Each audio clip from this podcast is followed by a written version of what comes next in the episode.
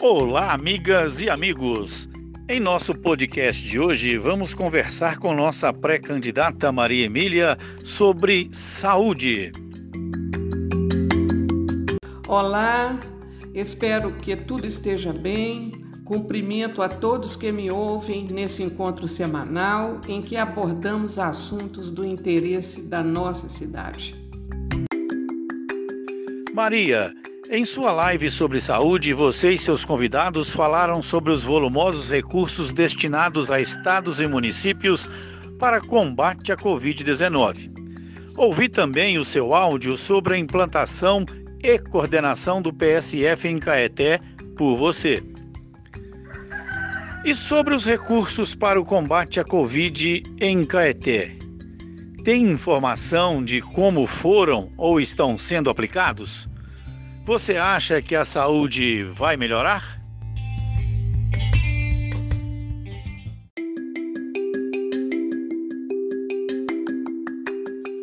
Abrimos esse espaço exatamente para isso e hoje nos dedicamos a responder essa pergunta que nos foi encaminhada.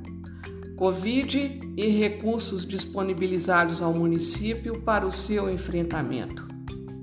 Realmente, assistimos à chegada de recursos elevados e numerosos para a cidade lidar com essa crise.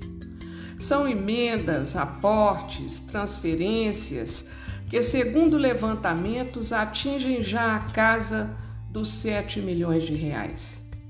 A própria Rede de Sustentabilidade destinou ao Conselho Municipal de Saúde uma emenda no valor de 100 mil reais para essa finalidade, através da deputada Ana Paula Siqueira, por nossa intermediação.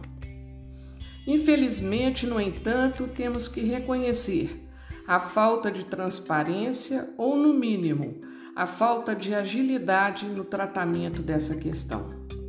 A população questiona e questiona com certa razão. Isso é inegável. Todos se perguntam e não há uma resposta efetiva.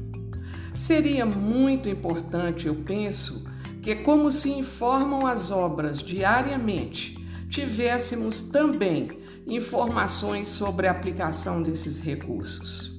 Afinal, a saúde é a obra mais importante nesse momento Assim eu penso e acredito que a vocês também.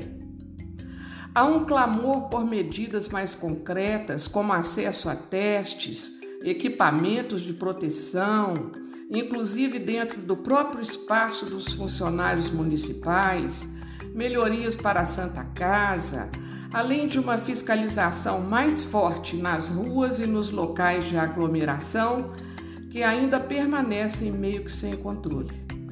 E também o povo pede mais informações claras e detalhadas sobre o acompanhamento da crise, que fossem além dos boletins quantitativos dos diários oficiais.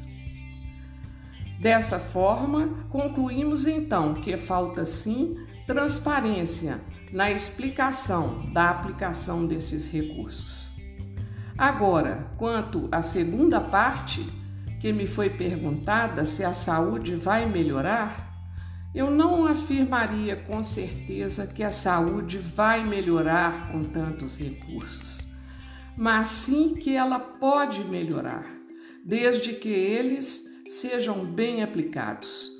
Aproveitar a disponibilidade provocada pela crise para melhorar os serviços de saúde através dos recursos que chegam em grande quantidade seria muito bom. Agradeço a oportunidade de novamente falar com vocês e aguardo até o próximo encontro para focalizarmos outros assuntos do interesse da comunidade. Até mais.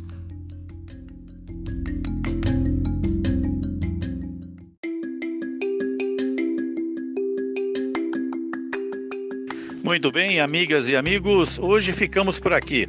Mais uma vez queremos agradecer por nos ouvir. Até o nosso próximo encontro. Ah, cuidem-se!